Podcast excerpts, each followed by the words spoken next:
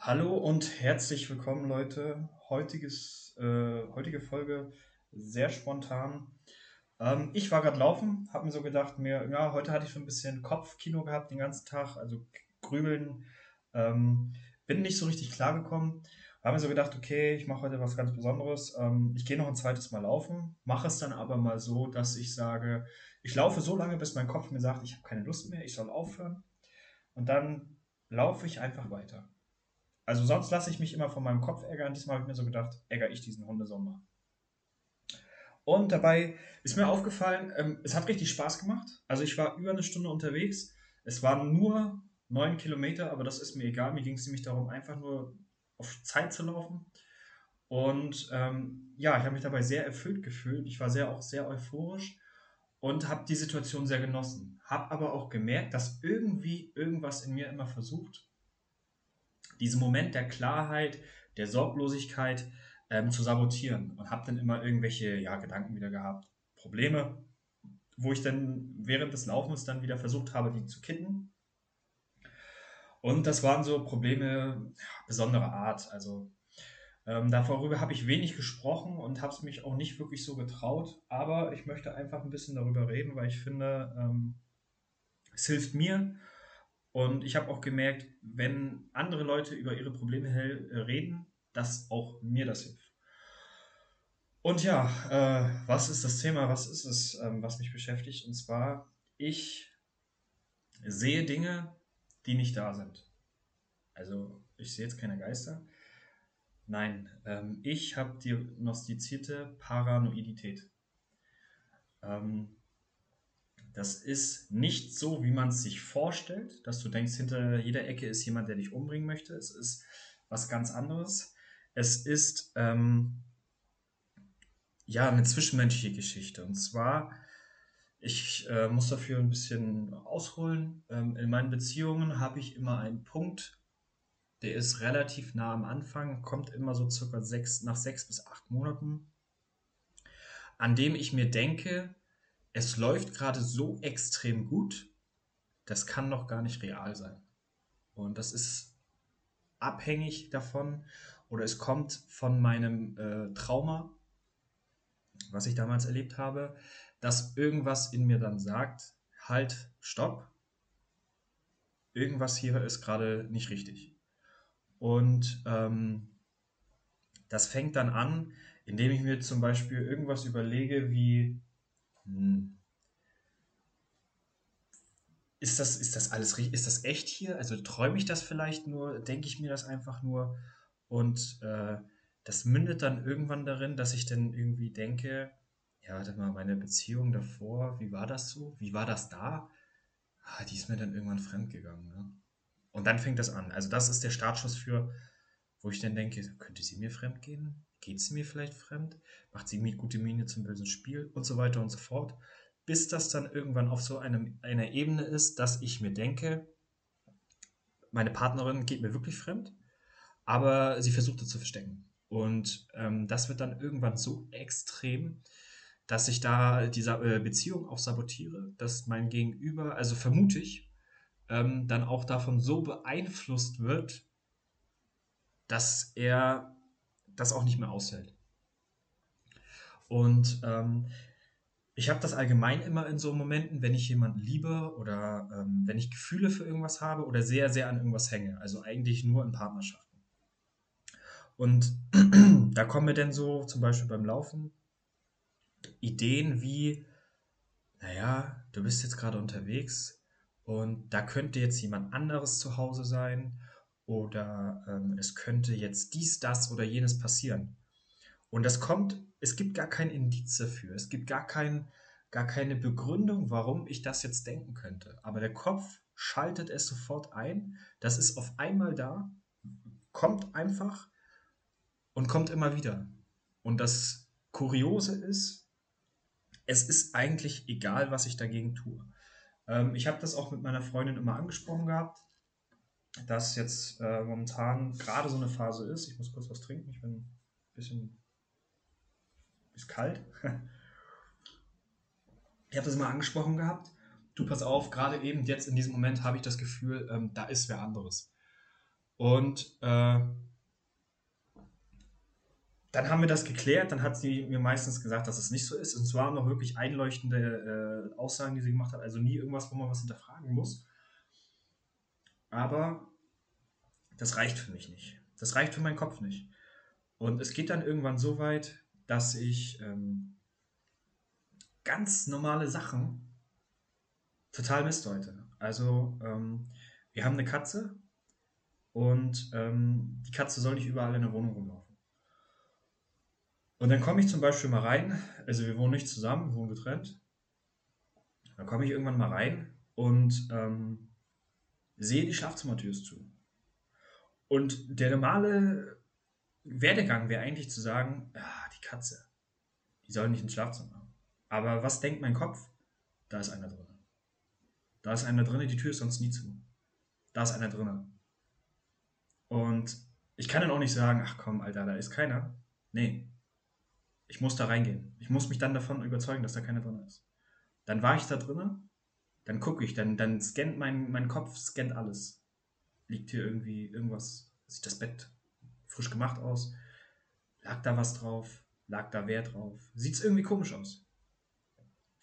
Oder ähm, in der Phase, wenn ich jetzt zum Beispiel sehr, sehr viele Ärzte-Trips habe, so doof wie es klingt, und viel unterwegs bin, dann sitze ich meistens in der Bahn und höre Musik. Und irgendwann kommt dann dieser Punkt, wo ich mir denke, so, ach, du bist jetzt drei Tage nicht da.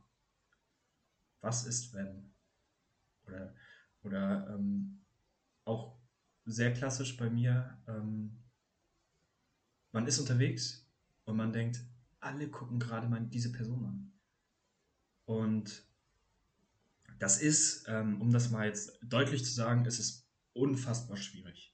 Es ist unfassbar schwierig für die Partnerin, die das mitmachen muss, weil sie immer denkt, also hat, es ist immer das Problem da, dass eine Reizung da ist. Ne?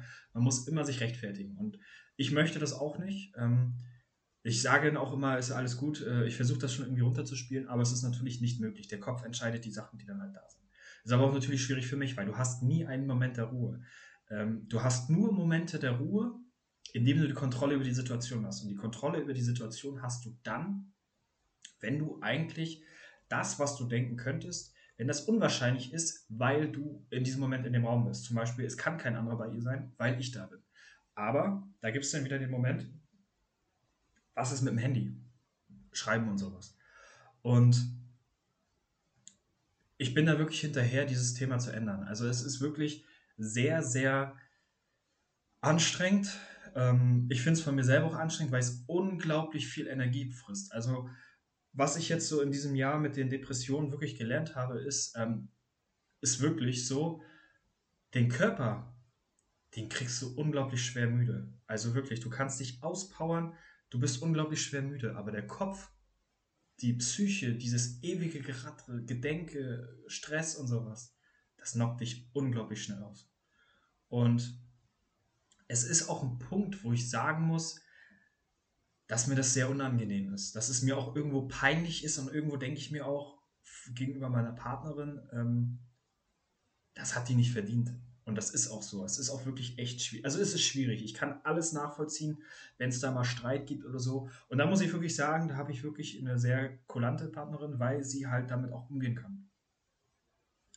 Aber es ist, es ist wirklich ultra anstrengend. Also ich merke es selber, es ist für mich unfassbar kritisch, diese Situation immer, weil die meinen ganzen Alltag bestimmt. Und das Problem ist halt auch, man kann es sich nicht wegdenken. Ähm, ich war eine Zeit lang auf äh, Antidepressiva. Ähm, das hat einen gewissen Teil funktioniert, weil sie mich ruhig gestellt haben. Problem ist aber gewesen, dass ich aufgrund von Nichtwissen und alten Gewohnheiten zusätzlich zu den Antidepressiva Alkohol getrunken habe, weshalb ich so katastrophale Leberwerte habe, dass ich es absetzen musste. Ähm, das Medikament. So, und dann habe ich mir irgendwann gesagt, ey, das geht nicht, weil gerade äh, das war eigentlich die einzige Befreiung. Ich muss jetzt aufhören. Also weg vom Alkohol, weg vom Tabak, ähm, komplett sauberes Leben, das heißt Sport machen, viel Sport machen. Und da habe ich gerade wirklich so einen Flow drin. Ähm, gesunde Ernährung, kein Fastfood mehr, keine Süßigkeiten mehr. Und ich muss sagen, das ist gerade wirklich, das läuft. Und ähm, ich hoffe natürlich auch jetzt, ich muss noch bis zum 22.11. die Medikamente absetzen, dann kommt nochmal ein Blutbild und dann hoffentlich kann ich es wieder anfangen. Aber ähm, das wollte ich nochmal mit einwerfen. So, Paranoia. Ähm, das ist aber jetzt die Anfangsphase gewesen.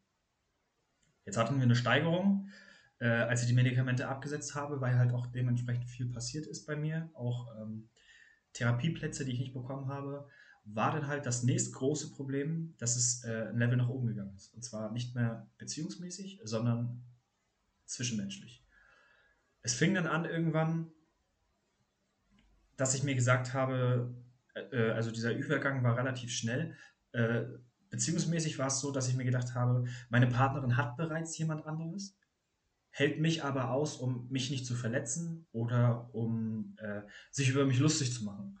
Und äh, das ist so ein Punkt, an dem ich war, was wirklich unfassbar schwer war. Also da habe ich auch gemerkt, dass ich da mit der Psyche gar nicht mehr hinterherkam. Das war auch unfassbar schwer für meine Partnerin auch zu verstehen, was ich auch absolut nachvollziehen kann. Ähm, weil ich überall, bei jeder Berührung, bei jedem Kuss, egal was war, immer gedacht habe, der geht nicht mir. Und da kam dann der ganz schnelle Umschwung, dass das nicht mehr, mehr auf Beziehungsebene war, sondern wirklich auf kompletter Lebensebene. Dass ich mir gedacht habe, meine Familie, Freundin, Bekannte, jeder Mensch draußen guckt mich an und denkt sich, boah, ey, nee was will der eigentlich? Und ja gut, wir können ihm jetzt aber nicht sagen, was er für ein Spinner ist. Wir können ihm jetzt nicht sagen, was er für ein Vollidiot ist und sowas. Wir lassen ihn einfach im Glauben, äh, er, er, macht das Richtige. Und wir lassen ihn im Glauben, dass er für uns wichtig ist. Aber ja, es wäre schon besser, wenn er nicht da ist. Oder es wäre schon besser, wenn er irgendwie mal zu Verstand kommt und einfach, einfach geht. Also er sieht doch, dass es ohne uns besser, dass es ohne ihn besser wäre. Und das ist so ein Punkt, ähm, der eigentlich sehr kritisch ist, weil, wenn man das jetzt so hört, denkt man gleich daran, also das Selbstwertgefühl ist komplett weg. Ähm, es ist tatsächlich, muss ich aber sagen, gar nicht so.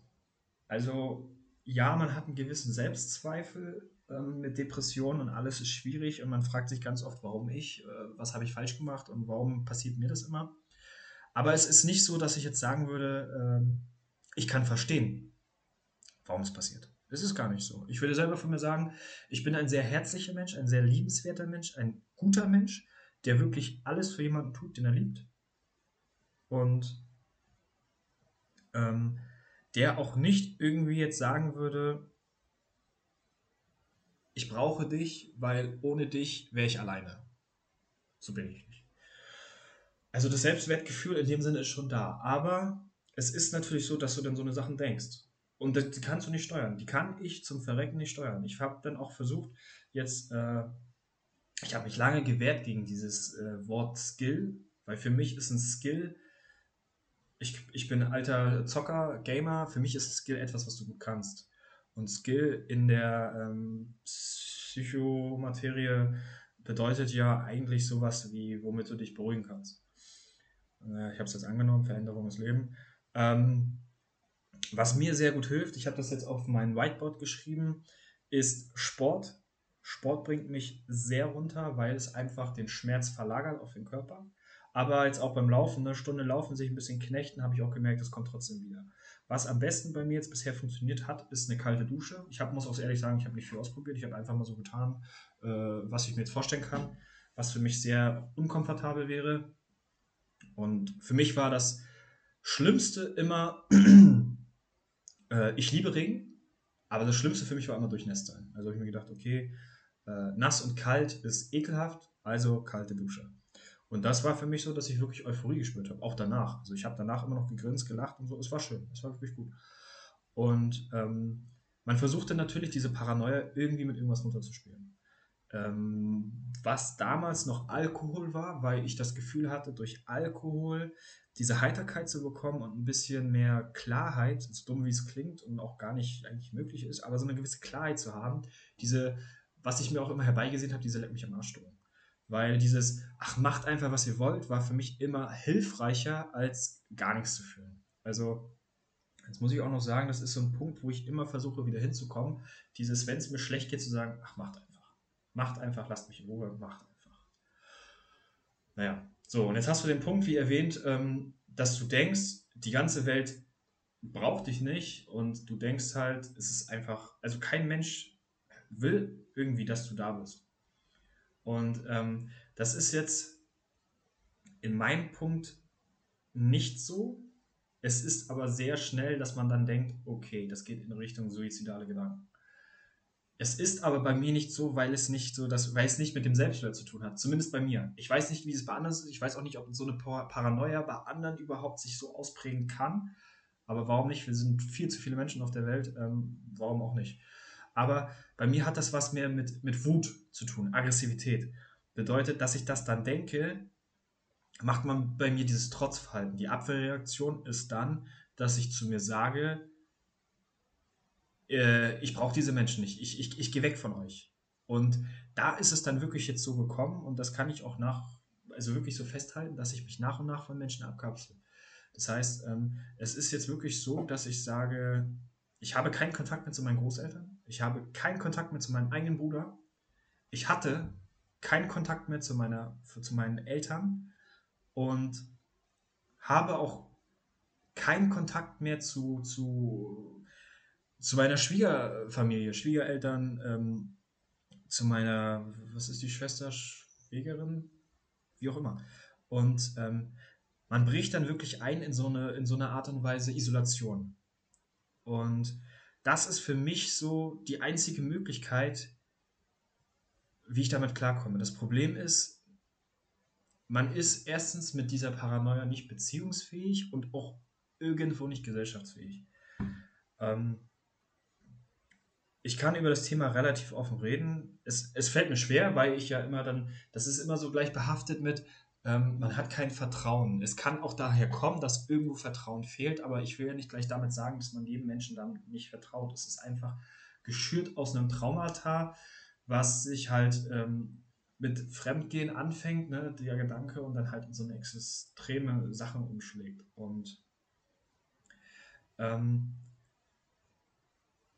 ja, es ist ein schwieriges Thema. Es ist wirklich ein schwieriges Thema. Es ist auch wirklich mitunter das Hauptproblem bei mir. Also ich habe momentan, äh, momentan einen Zustand, würde ich sagen, der relativ stabil ist, der auch depressiv gesehen ein super Fortschritt ist, weil ich mich auf hier zum Beispiel auf einen Podcast konzentrieren kann. Also ich kann die Sachen einfach runterlabern. Ähm, jetzt schon seit über 18 Minuten und weiß einfach, dass es mir dann noch besser geht, weil erstmal die Kraft dann, dieses, diese Anspannung raus ist. Reden bewirkt bei mir sehr, sehr viel. Also das könnte man als dritten Skill ausschreiben. Ähm, es ist aber auch so, dass ich mir vorstelle, es gibt da draußen vielleicht jemanden, der genau dasselbe Problem hat. Und der braucht vielleicht einfach mal so eine 20-minütige Folge, der sich dann denkt, puh, ich bin nicht alleine oder, boah, keine Ahnung. Und ähm, ja, also es ist alles gerade relativ stabil. Ich konzentriere mich auf den Podcast, ich konzentriere mich auf das YouTube, ich konzentriere mich auf Instagram, ich konzentriere mich so eigentlich auf das, was ich jetzt so machen möchte, mein Traum leben kann. Und ähm, wie gesagt, ich warte auf eine Therapie, ich möchte da wirklich, ich warte auf Medikamente. Ähm, ich bin auch relativ stabil, psychisch stabil, ja. Problem ist halt wirklich bei mir nur dieses Paranoia-Denken. Und derzeit habe ich auch noch keine Möglichkeiten, um zu sagen, ich krieg's irgendwie weg. Also ich habe es weggehabt mit den Medikamenten, den Weg habe ich mir selber verbaut. Ich hoffe, dass das bald wieder funktioniert. Aber das ist eigentlich so meine Herausforderung. Und ähm, das ist auch wirklich bisher der schwerste Kampf, den ich führen musste, mit diesen Paranoiern klarzukommen, auch in einer Beziehung klarzukommen. Also ich möchte es auch nochmal so sagen, ich danke äh, meiner Freundin, dass sie da wirklich so das so lange mitmacht oder mitgemacht hat und dass das auch so, dass sie trotzdem immer wieder versucht hat, mich da irgendwie, egal wie oft am Tag ich und wie egal wie oft wir das Thema hatten, mich immer wieder versucht hat, äh, auf den Boden zu holen, immer wieder gesagt hat, es ist nicht so und das auch glaubhaft gemacht hat. Und ähm, es ist für mich ein, wirklich ein schwieriges Thema. Aber man, ja, reden macht frei. Ne? Und man sollte mit solchen Sachen auch nicht immer hinterm Berg bleiben. Ähm, das war eigentlich auch schon alles, was ich jetzt zu dem Thema sagen kann. Ähm, es wird vielleicht nochmal irgendwann eine zweite Folge geben, je nachdem, wie sich das denn entwickelt, ob es sich zum Besseren, ob es sich zum Schlechteren entwickelt.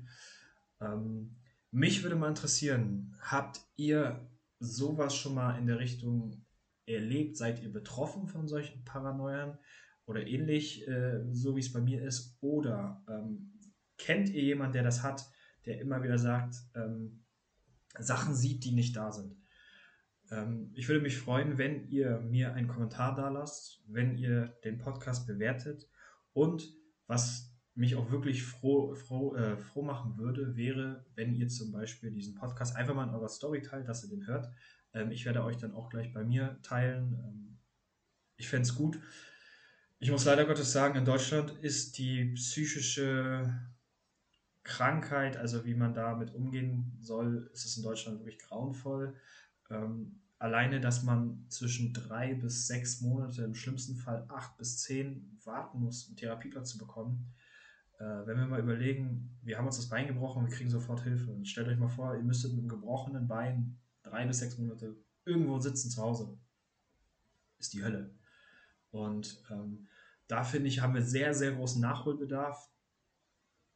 Auch sehr, sehr großen Handlungsbedarf, weil ich immer noch sagen würde, wenn wir die Psyche in den Griff kriegen würden, wenn wir das Angebot für die Psyche, für psychisch Kranke, wie auch immer, wenn wir das wirklich in den Griff kriegen würden, dass das wirklich funktioniert, hätten wir ganz viele Probleme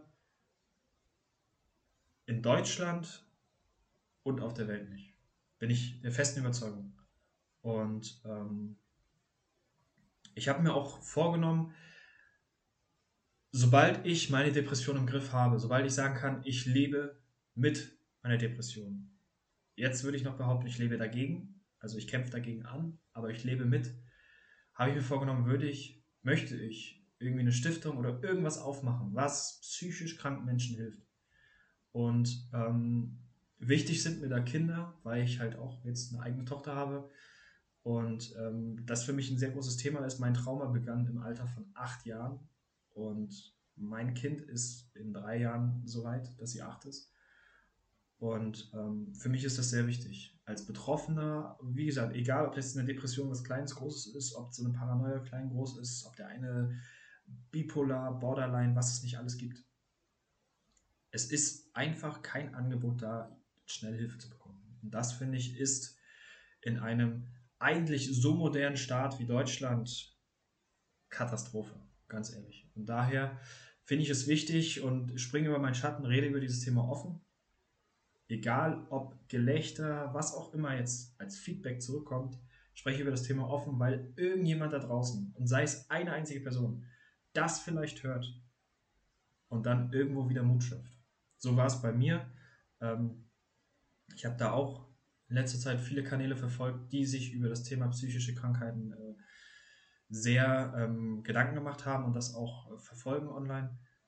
Und da habe ich auch Menschen kennengelernt, also Netzwerken konnte ich dort, um besser zu verstehen, was ich habe, was andere haben und die mir auch Tipps geben konnten. Und das war für mich in einer Zeit, in der man mir sagt, es gibt keine Therapieplätze und selbst die Notaufnahme kann nicht garantieren momentan, äh, dass sie mich aufnehmen können, weil die Betten nicht da sind. Und äh, ich habe keinen Bock, jetzt mal zwei, drei Stunden in irgendeine Stadt zu fahren und dann da in die Notaufnahme zu gehen. Ähm, ja, finde ich doch, ist eine krasse Geschichte. Und deswegen ist es mir wichtig, damit jetzt halt auch wirklich an die Öffentlichkeit zu gehen. Also meine Träume bestehen weiterhin. Ich möchte mir nebenbei was aufbauen. Ich möchte eine Selbstständigkeit aufbauen. Ich möchte ein Business aufbauen. Und ähm, da halte ich weiter dran fest. Und das ist eigentlich so der Alltag ne, zwischen Selbstständigkeit und dieser dummen Krankheit. Und auch jetzt nochmal abschließend zu sagen, ertappe ich mich, dass ich immer aus dem Fenster gucke, ob da irgendjemand lang geht. Ob da irgendwas passiert, was ich mir einbilden könnte. Wie gesagt, ähm, ich freue mich darüber um jegliche Unterstützung, nicht nur für mich, sondern auch für die da draußen, die irgendwo Hilfe brauchen. Ich wünsche euch eine wunderschöne gute Nacht. Ich gucke noch mal kurz. Es ist jetzt 21.44 Uhr. Ähm, ich werde die Folge jetzt auch nicht mehr schneiden. Ich werde es jetzt nur speichern.